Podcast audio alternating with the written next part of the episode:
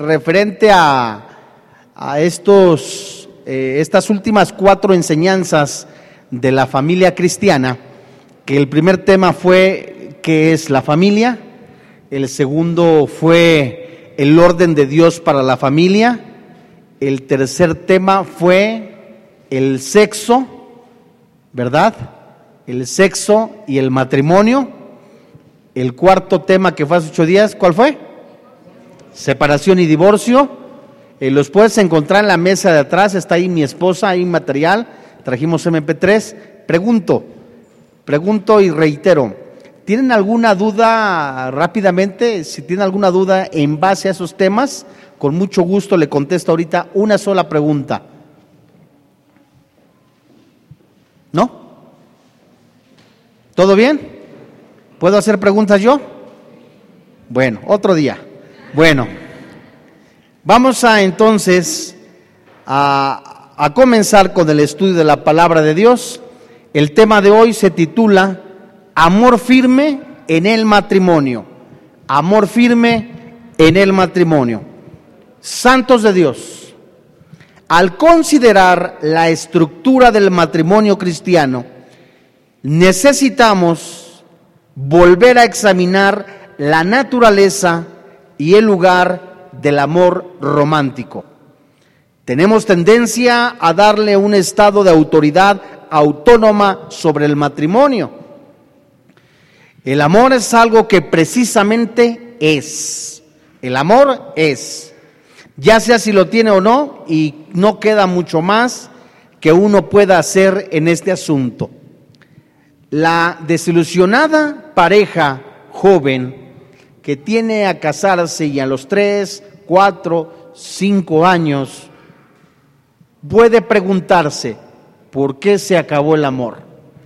Matrimonios que tienen 30 o 40 años, que se han vuelto vidas monótonas, vidas en las que, ¿qué le pasó al amor?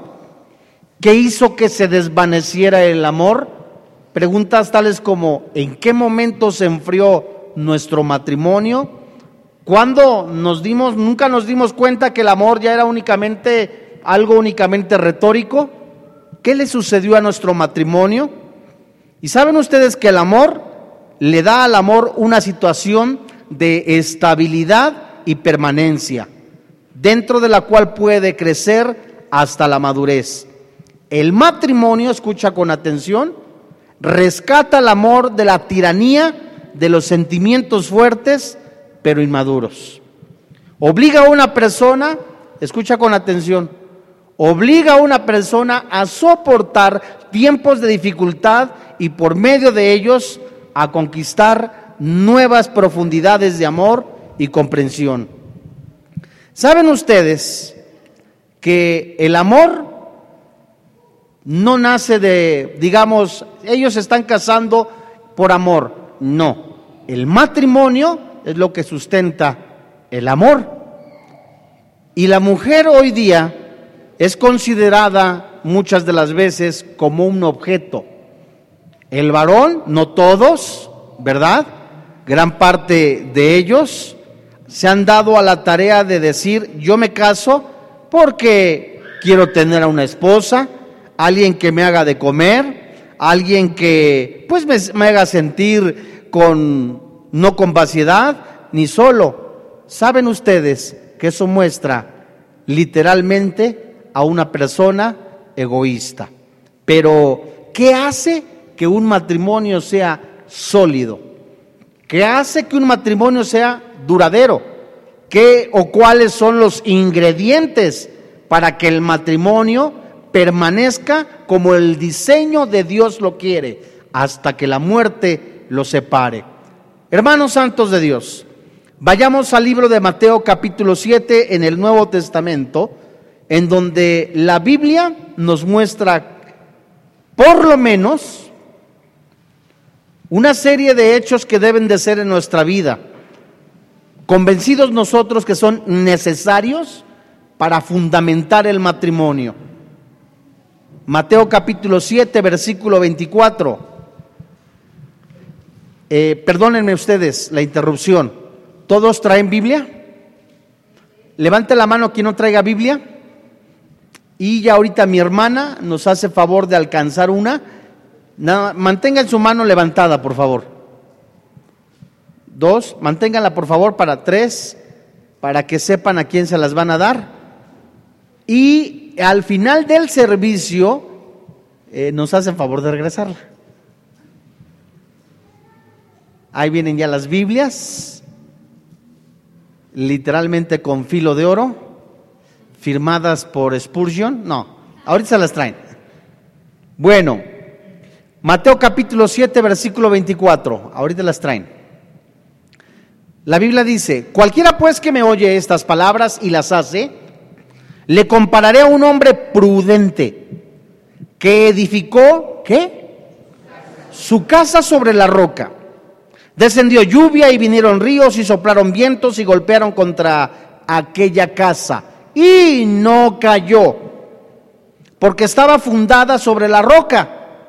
Pero cualquiera que me oye estas palabras y no las hace, le compararé a un hombre insensato, que edificó su casa sobre la arena, y descendió lluvia y vinieron ríos y soplaron vientos y dieron con ímpetu contra aquella casa y cayó.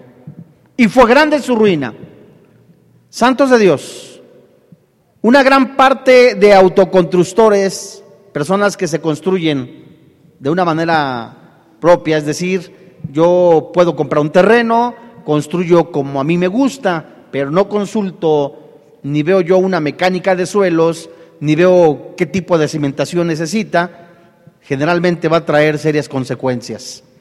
En el año de 1985, la Ciudad de México fue sacudida por un terremoto en esa ciudad fue desbastante. Quienes vivimos en ese entonces ese terremoto, al ver horas después vía eh, eh, televisión, nos encontramos que la narración de en turno del locutor eh, más famoso estaba dando una crónica de una ciudad casi en ruinas. Al llegar los peritos de Alemania, de Japón y China, algunos contestaron que la edificación por la cual habían atravesado algunos edificios era carente de materiales sólidos. Y lo que habían invertido en el exterior, es decir, en acabados finos, debieron haberlo invertido desde la cimentación. Lo mismo puede ocurrir en un matrimonio. La apariencia es algo que muchas de las veces nosotros nos gusta tener pues nos hablamos delante de la gente como si de verdad hubiera un amor desbordante. Saludamos o tocamos a nuestra esposa o la presentamos delante de los demás con respeto. Eso no es nada de malo. Lo malo y lo triste es cómo se trata a la esposa en la intimidad. Fíjense ustedes que al salir fracturas o cuarteaduras serias en la construcción, muchos en lugar de reparar, solo remiendan o disfrazan la apariencia de la construcción. Lo mismo en la vida de muchos cristianos. Hay heridas emocionales, hay heridas muy profundas en la mujer o en el varón y únicamente se disfraza. Si hay una apariencia, no hay una sanidad interior, no hay una restauración. Y nos preocupamos más por lo externo que lo interno. La reconstrucción o reparación no es externa, la reparación es interna. Y cuando se disfraza se presentan varios problemas que van a crecer esas fracturas tan serias que el material se va a desprender con facilidad. ¿Saben ustedes que en Mateo capítulo 7, versículo 24, la Biblia literalmente, muchos han tomado este, estos versículos con el fin de edificar de una buena doctrina, de enseñar una buena palabra. No hay nada de malo de eso, pero literalmente se refiere principalmente al matrimonio. ¿Por qué? Es verdad que una gran persona llegamos a Cristo, lastimados, rechazados, algunos con filosofías humanas, consejos basados en sentimientos propios que solo van a hacer que el problema sea más grande. Solo el Espíritu Santo, el Espíritu de Dios y la Biblia son los que van a sacar a raíz nuestras raíces, nuestras heridas emocionales. Por ejemplo, Mateo 7:24. Vamos a ver por qué literalmente sí se puede tomar este contexto o todo el versículo o el capítulo o esta fracción para la enseñanza y la doctrina, pero la raíz etimológica se refiere literalmente a la familia. Miren ustedes, en el verso 24 del capítulo 7 de Mateo, la Biblia dice, cualquiera pues que me oye estas palabras y las hace, le compararé a un hombre prudente que edificó su casa sobre la roca. Por favor, no despeguen sus ojos de la Biblia. Acuérdense que vamos a tomar como pizarrón la pantalla. La palabra oye, que se encuentra en la primera parte del versículo, literalmente se traduce del griego entender, escuchar, obedecer y ser un genuino oyente. Es decir, cualquiera pues que es un genuino oyente, alguien que entiende, alguien que escucha estas palabras y que dice, y las hace, esta palabra es del griego poieo, significa literalmente del original griego practicar, procurar, enderezar, cumplir, ejercer, obedecer. Es decir, cualquiera pues que escucha o que obedece o que, y que practica estas palabras, que endereza, ¿verdad? Su vida, dice la Biblia, le compararé a un hombre prudente, ¿verdad? Que edificó, esta palabra edificó, es del griego también oikodomeo. ¿Qué significa esta palabra? Esta palabra edificar literalmente se refiere a edificar una casa, construir una casa fortalecer, reedificar. Bien, recapitulamos. Cualquiera pues que entiende o escucha o obedece estas palabras y las practica, ¿verdad? Las cumple, las ejerce, le compararé a un hombre prudente, esto significa también sabio, entendido, que construyó su casa, fortaleció su casa, ¿verdad? Pero ahora vean ustedes que esta palabra casa en el griego es, literalmente se traduce la palabra casa aquí en Mateo 7, verso 24, la palabra casa es residencia, morada, y se traduce también familia. Es decir, Cualquiera pues que entiende, escucha, obedece estas palabras y las practica, ¿verdad? ¿Qué hubo? Y las practica, ¿qué más dice? Cualquiera pues que oye, entiende, obedece, ¿verdad? estas palabras y las practica, las procura, las endereza, le comparé a un hombre prudente que construye, estimula, fortalece su familia. Fíjate lo que qué interesante es el griego, ¿eh? Es la raíz de, la palabra. Que estimula, fortalece su familia, ¿sobre qué? ¿Están leyendo o no? sobre la roca y la roca es Cristo. Dice Jesús, cualquiera pues que obedece estas palabras, las practica, las cumple, le compararé a un hombre inteligente que construyó, estimuló, fortaleció su familia sobre Cristo. En Mateo 7:25. Es importante, ¿cómo vamos a nosotros a tener un matrimonio fortalecido? ¿Cómo vamos a tener un amor firme en el matrimonio? A través de Cristo. Las pruebas que se presentan durante un matrimonio que no está sólido en la palabra de Dios. Hay matrimonios, hablando generalmente a nivel universal, eh, que vemos que se fracturan con facilidad. ya la muchacha se enojó, eh, el varón se enojó, ¿sabes? Que no hace de comer, eh, ¿sabes qué? Y la primera palabra es, nos divorciamos. Ahora sabes qué, no sabes hacer esto, no sabes aquello, hacer el otro, nos divorciamos. Mateo 7:25. Un matrimonio fortalecido, fortalecido en la roca que es Cristo, que está cimentado en la roca que es el Señor Jesús, dice la Biblia, desciende lluvia, vienen los ríos, soplan los vientos, golpean contra aquella casa y ¿qué dice la Biblia?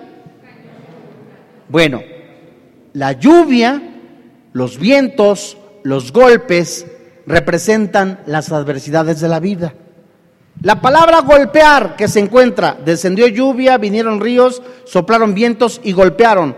Esta palabra golpear es del griego prospipto y se deriva de la palabra pepto, que significa caer, golpear, perecer, postrar, frustrar, derrumbar. Es decir, Aquella familia cuya está siendo guiada por el papá que es padre de familia, que es el pastor, el sacerdote, que fundamenta la, la familia sobre la roca que es Cristo, vendrán pruebas, vendrán tribulaciones, soplarán vientos, la golpearán. Esta palabra también se traduce como azotar.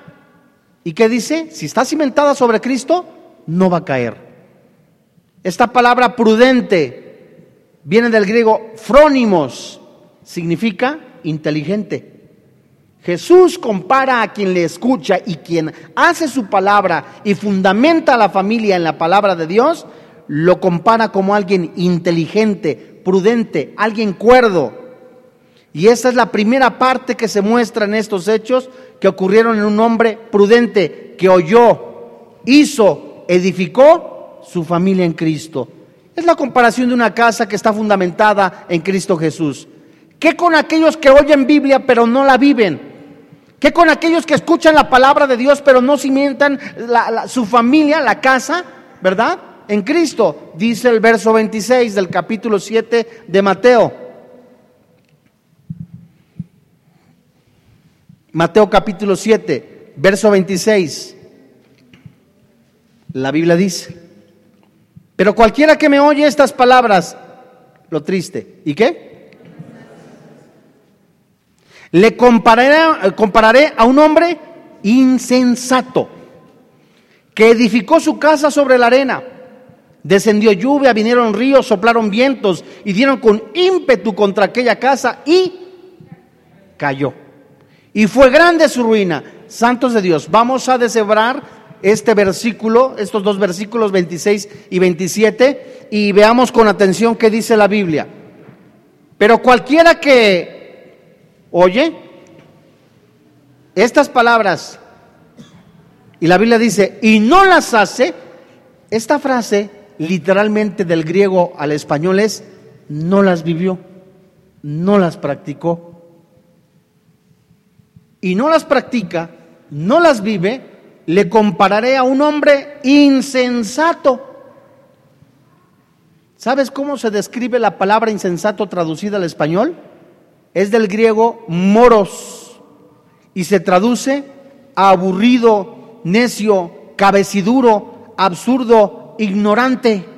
Es decir, Jesús dice, pero cualquiera que me oye estas palabras, no las vive, no las practica, le compararé a un hombre cabezadura, absurdo, ignorante, necio, que edificó su familia, que construyó, que motivó su familia sobre la arena. ¿Qué significará esto? ¿Saben que la palabra arena viene del griego atmos? Esto significa amontonado, estrecho, hacer las cosas en ignorancia, alguien que no es docto, una persona indocta. Es decir, Jesús dice, cualquiera que oye estas palabras, no las vive, no las practica, le compararé a un hombre cabezadura, imprudente, que construyó su familia sobre la ignorancia. Dice más adelante en el versículo 27. Descendió lluvia, vinieron ríos, soplaron vientos y dieron con qué? Ímpetu contra aquella casa. Esta frase, ímpetu contra aquella casa, significa literalmente incertidumbre. Cualquiera que hace las cosas en ignorancia, cualquiera que oye la Biblia y no la practica, que no la vive, estará en incertidumbre. Cualquier persona que dice, sí, escucho la Biblia, pero no la vivo, estará, ¿qué pasará mañana? ¿Qué ocurrirá? ¿Qué pasará con mi familia? Estará en incertidumbre. Y luego dice la Biblia, eh, dieron vientos y dieron con ímpetu contra aquella casa, vivirán en incertidumbre, contra aquella familia, y cayó. ¿Sabes qué significa esta palabra? ¿Cayó? Es del griego peto.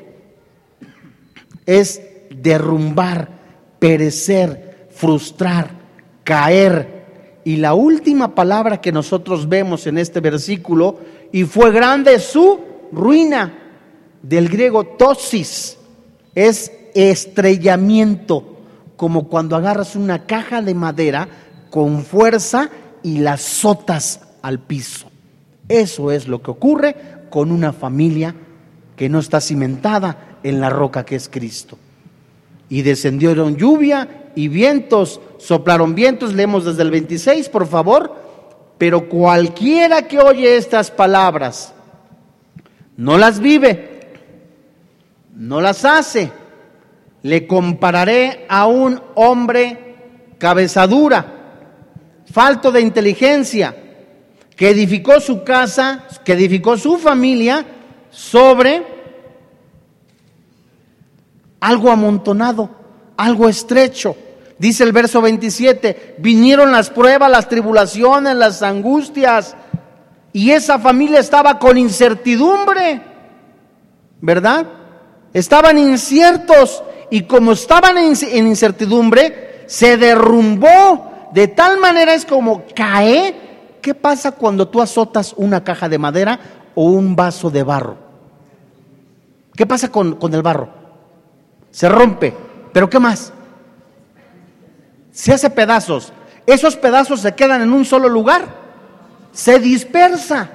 Una familia no fundamentada en la roca que es Cristo, que únicamente oye pero no hace, vienen las pruebas, vienen las tribulaciones y se divide, se separa, se dispersa.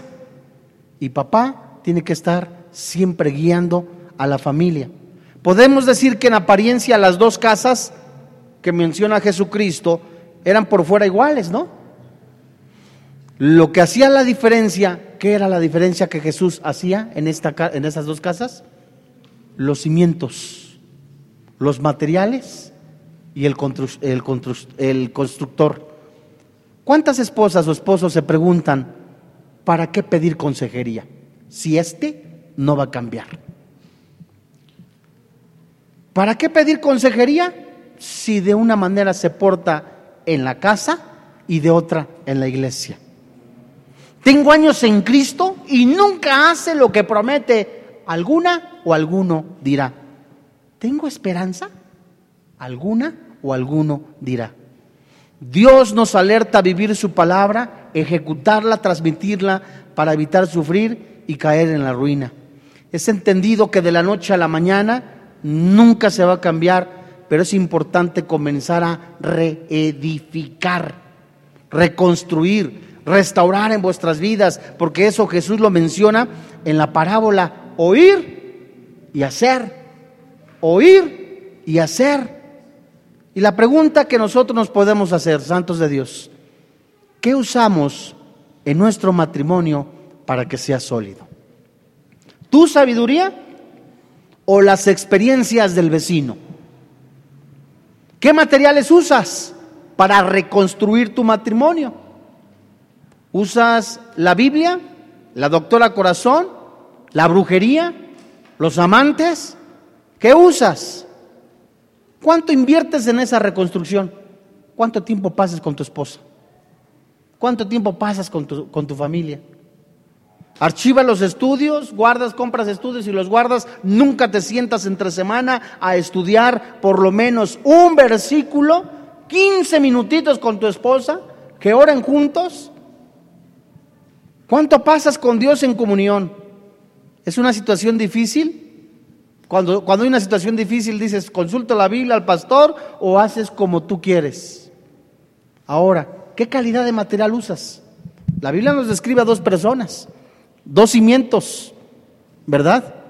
la diferencia de esto eran los dos cimientos y los materiales. ¿Qué usas tú de material? ¿Cuántas veces te disipulas al mes? ¿Usas material que da la apariencia de solidez? ¿O únicamente dices, pues al cabo no se dan cuenta? ¿Sabes ustedes? ¿Saben ustedes que dentro de la, de la construcción, o así como cuando tú compras algo, en un contrato de compra-venta siempre se debe de, debe de haber una cláusula que se refiere a algunas cosas ocultas. Se le conoce como vicios ocultos. Los vicios ocultos van saliendo en medida que tú pues estás viviendo en una casa. Rápidamente, yo este, viví 10 años en Metepec, nos cambiamos a México, ahí por San Juanico, y eran unos departamentos que nos rentaban, pues muy bonitos, pero y eran nuevos. Pero resulta que había dos baños completos. En un baño, en primer piso o en planta baja, había goteras. ¿Cómo iba a haber goteras en una planta baja? Y empezamos a ver nosotros otros detalles. El piso se empezó a levantar. Era la calidad de material. A eso que se le conoce también como vicio oculto, el material que no era el que habían puesto, la Biblia también dice, vea rápidamente a segunda carta de Corintios capítulo 4, que nosotros cuando somos novios no damos 100% a, a decir lo que somos. Es decir, nos casamos con vicios ocultos, por decirlo de esta manera. A lo mejor cuando eres novio te bañas todos los días, te echas loción, ¿verdad? Usas jabón de olor, ¿verdad? Y ahora que estás casado o casada, ¿verdad? Te cambias la, ropa cada 15 días o usas jabón del siete machos, por decirlo, ¿no? Pobre de tu esposa, a eso se le llama, por decirlo de alguna manera, es que él no era así, ¿qué pasó? En segunda carta a los Corintios capítulo 4, verso 2, la Biblia dice, antes bien, renunciamos a lo que? El cristiano debe de renunciar a la doble vida. Antes bien, renunciamos a lo oculto y vergonzoso, no andando con astucia ni adulterando la palabra de Dios, sino que por la manifestación de la verdad, recomendándonos a toda conciencia humana delante de Dios. La palabra oculto en el griego es criptos. De ahí se deriva la palabra cripta. Fíjate. Y que también se describe como oculto, escondido, interior o secretamente. Y hay personas que hacen cosas cuando son novios secretas y que cuando se casan sale a la luz. Y Jesús se refirió a esas personas en Mateo capítulo 23 como hipócritas. Les conté hace ocho días la, la, historia de Mapomuceno, creo, ¿no? El chavo que era amable, que era decente, que era buena, buena onda, pero el día de la boda se transformó. Se volvió violento, agresivo, intimidador, ¿verdad? Prácticamente violó a la, a la, a la que ahora era su esposa. Él tenía algo oculto en su corazón. Por eso se recomienda a los novios cristianos o a, las, a los jóvenes que tienen la intención de casarse, discipulado ¿verdad? Y antes de que ya sienten que se van a casar, bueno, un estudio prematrimonial, ahí sale todo, ¿eh? O al menos la mayoría de todo. Fíjense ustedes que no hay nada terrible, destructivo que los secretos o algo oculto en el matrimonio. Y el mejor amigo o amiga dentro del matrimonio es tu cónyuge. Si tú quieres que Dios restaure tu matrimonio y que lo haga sólido, comienza por ser sincero. No guardes secretos. Confiesa tu pecado. Y hay personas a las que tenemos que decirles siempre la verdad para que haya solidez. Imagínate tú, es un ejemplo, ya compraste la casa y en lugar de poner una pintura adecuada le pones cal, es buena la cal, pero esas tienen serias consecuencias. Si la pintas después, dependiendo de la pintura, no agarra la pintura. La franqueza que nosotros tenemos de tener al Dios, con Dios para tener, eh, eh, de reconocer nuestros errores, eso hace un matrimonio sólido. Reconozco que soy gritón. Reconozco que soy grosero. Reconozco, es un ejemplo, ¿eh? no me estoy describiendo. Reconozco, ¿verdad? Reconozco que le hago esto a mi esposa, que le hago esto a aquello a mi esposa. Tu esposa, para que siempre ella, reconocer lo que le haces a tu esposa. Ahora, una pregunta, ¿en dónde estás edificando o cimentando tu familia? ¿Con tu esposa? Porque ahora ya tienes hijos, ya tienes hijas, ya tienen familia y resulta que ahora ocupa o invierte más tiempo en los hijos. Ya la ves despeinada, la ves aparentemente desarreglada, la ves trabajando y llegas a tu trabajo y ves a otra muchacha arreglada, perfumada y dices, esta sí se baña. En lugar de reconocer el trabajo que ella hace. Y tú tienes que invertir con quién? Con tu esposa. Antes tú le decías a tu esposa, ¿verdad? Eso ya lo habíamos comentado en algún momento. Eran románticos, eh, le decías a tu esposa que era preciosa, que era hermosa, que tenía cuerpo de Coca-Cola, que era preciosa. Y ahora le dices que tiene cuerpo de Coca-Cola, pero de tres litros, ¿no? No seas grosero. ¿Saben ustedes, santos de Dios, que la Biblia nos sigue mostrando, por lo menos, ejemplos tan preciosos para que nosotros tengamos un matrimonio sólido, un matrimonio en el que nosotros tengamos amor. El amor nace de aquí y el amor hará que el matrimonio sea, el, el amor será sólido en el matrimonio. En Mateo capítulo 24, versículo 12, nos muestra un rasgo en el cual un matrimonio se puede desbaratar. ¿Por qué? En Mateo 24, 12, personas que se preguntan, ¿cuándo se acabó el amor en nuestro matrimonio? Muchos dicen, llego a la casa porque no tengo a dónde ir. ¿Verdad?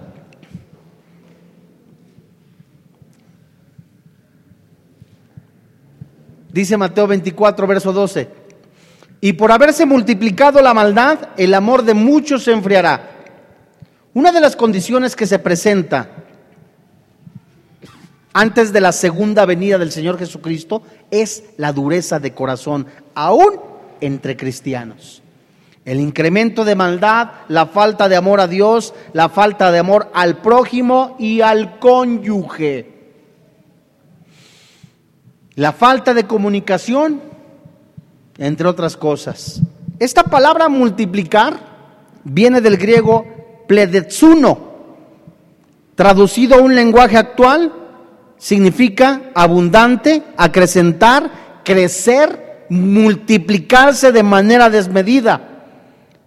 Y la palabra maldad viene del griego anomia, se traduce también ilegalidad, maldad, violación, impiedad, infracción. Y la palabra enfriar viene del griego sujo, que significa respiración forzada. Así como que cuesta trabajo. Brisa inanimada o brisa muy suave que reduce el calor.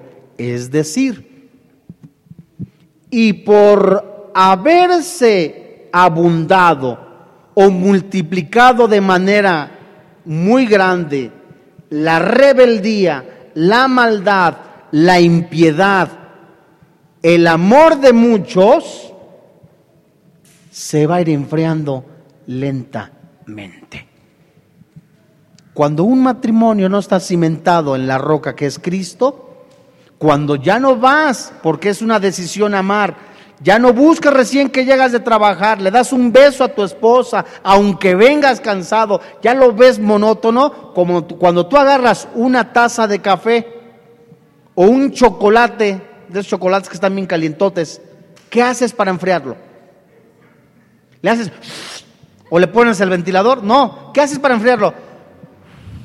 Le soplas lentamente. Esa es la traducción de la palabra enfriar los, vientos leves del infierno, la aparente o la monotonía que existe ya en el matrimonio, enfriarán lentamente el hogar.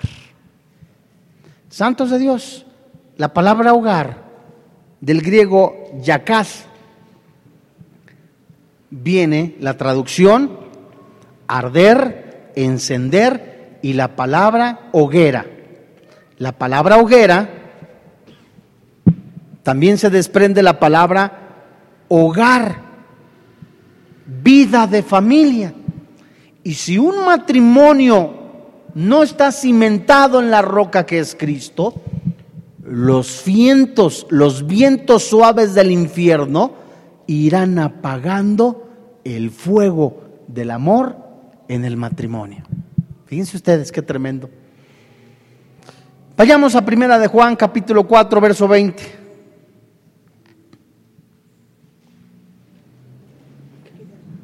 No, no, no, está, está, bien, gracias. Gracias, gracias, mi hermanita. Primera de Juan, capítulo 4, verso 20. ¿La tienen ustedes? Si alguno dice, yo amo a Dios, pero aborrece a su esposa, aborrece a su esposo, es mentiroso.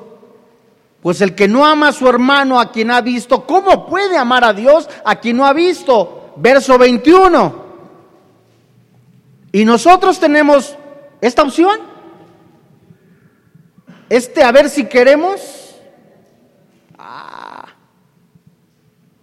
Este mandamiento de Él, el que ama a Dios, ame también a su hermano, a su prójimo, al más cercano. Y las preguntas que nos podemos hacer acá, ¿dices que amas a Dios y no amas a tu esposo o a tu esposa? ¿Dices que eres cristiano y aborreces a tu esposo o a tu esposa? ¿Eres honesto o eres mentiroso? Uno de los reclamos que le hace Jesús, el Espíritu, el Espíritu Santo, a una de las siete iglesias en Apocalipsis capítulo 2 es, tengo contra ti que has dejado tu primer amor. La palabra dejar es literalmente abandonar. Y cuando se refiere al primer amor, habla de una posición, un orden e importancia. Así que una gran parte de veces se muestra la comunión que tú tienes con Dios es el reflejo de cómo amas a tu esposa. Es un reflejo. Así como tú amas, a, como Cristo ama a la iglesia, tú debes de amar a tu esposa. Amar a Dios por sobre todas las cosas es una gran verdad. Seguido de eso, los que somos casados tenemos que amar a nuestra esposa, luego a nuestros hijos, luego el trabajo y hasta el último, nuestros amigos o el ministerio. Pero, pero primero es Dios y tu esposa. Vayamos rápidamente, santos de Dios, a la primera carta a los Corintios, capítulo 13, versículo 1 al 10. ¿Cómo aumentar y mantener el fuego de amor en el matrimonio? ¿Cómo se puede hacer o vivir un amor firme dentro del matrimonio? Y ya hemos visto, hemos, hemos estado estudiando que la palabra hogar, que es familia, también aquí se deriva la palabra hoguera. Una hoguera hay fuego, para que haya fuego, ¿qué se necesita? Pregunto yo. El fuego por sí solo, humanamente hablando, tiene que haber algo. Leña. Para que no se apague la hoguera, ¿verdad? Necesitamos ir poniendo qué? Leña. Alimentar la hoguera.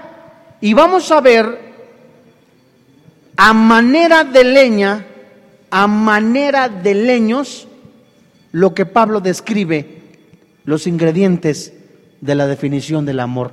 Primera carta a los Corintios, capítulo 13, verso 1 al 10. ¿Cuánto tiempo queda?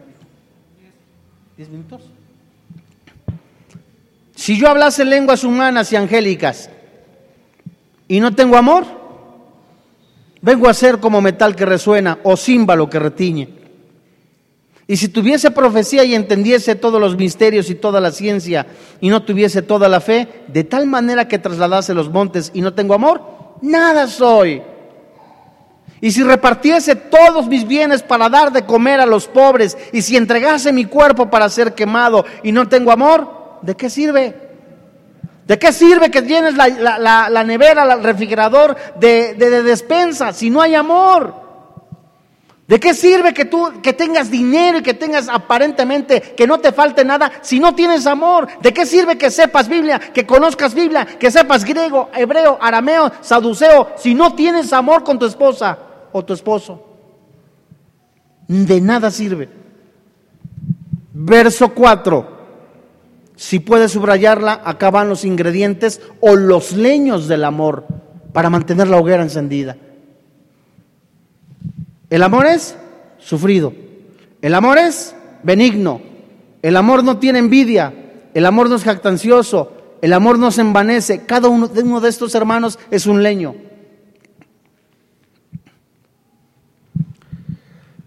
El amor es sufrido, es benigno, el amor no tiene envidia, el amor no es jactancioso, no se envanece. Verso 5, no hace nada indebido, no busca lo suyo.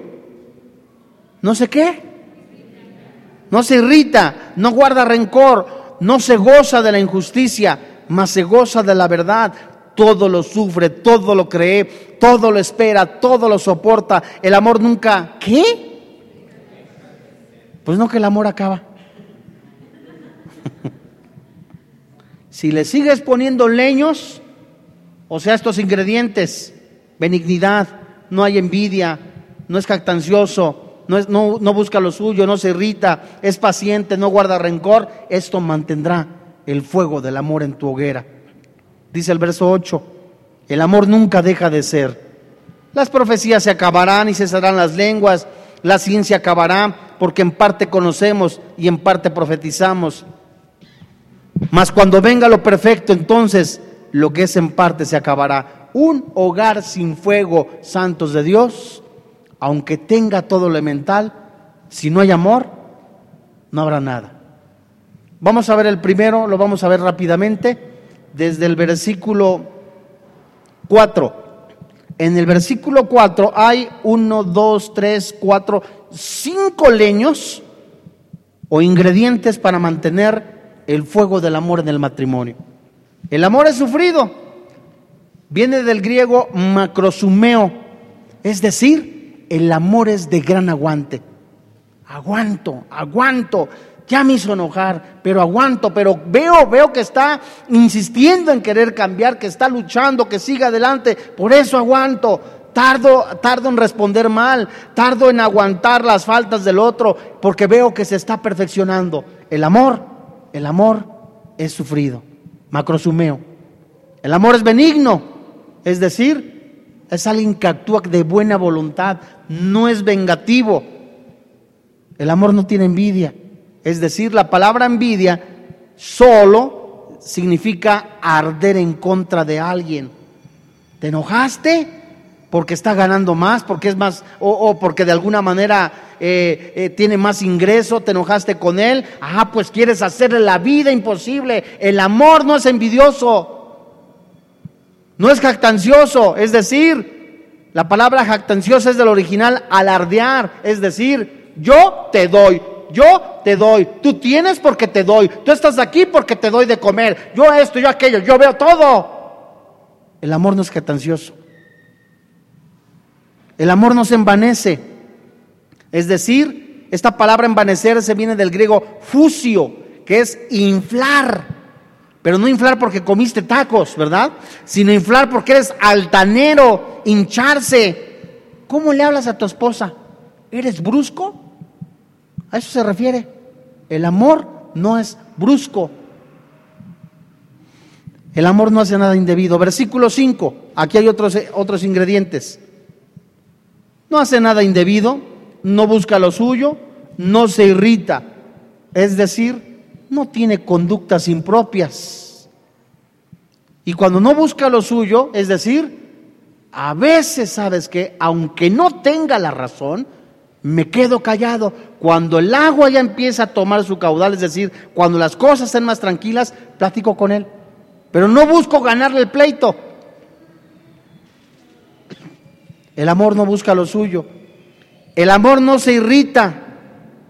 Y esta palabra irritarse viene del griego paroxuno, es decir, hay personas que todo les molesta. El amor no es irritable. Ya dejas, ya dejó la, esposa ahí el, cepillo con, con, los, este, con los cabellos. Y ya este hombre ya se, ya se irritó. Al principio, eh, que la pasta de dientes la hizo así como chicharrón o, chorizo todo doblado y se la pasaba. Ahora le dice, ¿quién te dijo que dejar la pasta así? De todo, hasta parece Hulk. No se irrita, tarda en explotar. Y cuando dice el amor, no guarda rencor. ¿Saben de esta frase de no guardar rencor? Se refiere al griego logisomai, de donde viene la palabra también longanimidad, y donde algunos también traducen longaniza. ¿Sí? ¿Y sabes qué significa? No hacer inventario de lo malo. ¿A qué se refiere? El amor no guarda rencor.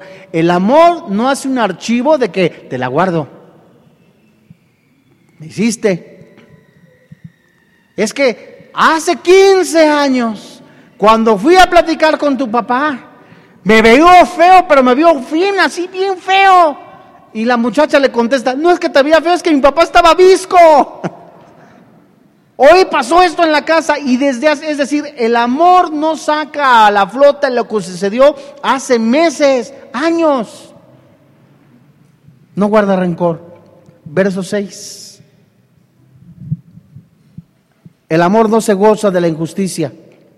Dos, no se goza de la verdad. El amor se goza de la verdad. ¿A qué se refiere esto? Cuando se refiere a la injusticia, del griego adikia, es decir, pues se refiere a una persona que no es vengativa, que no devuelve mal por mal y el amor verdadero no agrede a su esposa. El amor verdadero hace lo que Cristo con la iglesia la ama, la protege, la cuida. Ay de aquel varón que se surte a su esposa, no sabe, perdóname la expresión, en el problema que se está metiendo. De veras. Y ahora es tan comodino decir, ¿sabes qué? Si no te callas, te voy a dar un cachetadón. No sabes en el problema que te metes con Dios. La violencia, el adulterio, son causales de divorcio y de los demás alto porcentaje en la República Mexicana. Y más alto, hablo de porcentajes, entre cristianos, entre personas que cargan la Biblia, aleluyita, gloria a Dios, que se surten a su esposa, que la corren, que la humillan, y aquí mis chicharrones truenan. Ándale pues, sigue tratando mal a tu esposa y tus oraciones, dice la Biblia, van a tener estorbo. Dice la Biblia en el verso 6, el amor se goza de la verdad. ¿Eres honesto con tu esposa? ¿Siempre le hablas con la verdad? ¿O tienes secretos? Verso 7. Todo lo sufre, todo lo cree, todo lo espera, todo lo soporta. Es decir, esta frase de que todo lo sufre, todo lo cree, todo lo espera. Yo veo defectos en mi esposa, veo defectos en mi esposo, no los ventilo con personas que no son mis amigos, no los ventilo con personas que no son cristianas, voy, pido consejería, no ventilo los errores de mi esposa, busco ayuda. Busco ayuda, no la critico, no la hago de menos, porque nadie maltrata su propia carne, dice la Biblia. Nadie humilla su propia carne. Y hablar de esperar se refiere a una esperanza una esperanza paciente para ver un cambio. que va a ser Cristo Jesús en la vida de tu esposo. Todo lo espera, todo lo soporta. Verso 8. Por último, el amor, que dice?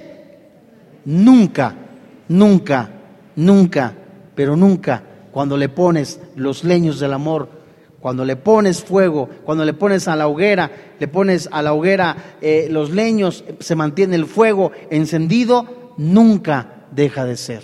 Santos de Dios. Todos, a todos, el Espíritu Santo nos ha hablado. Tú que eres soltero, el matrimonio es una enorme responsabilidad. Es para discípulos.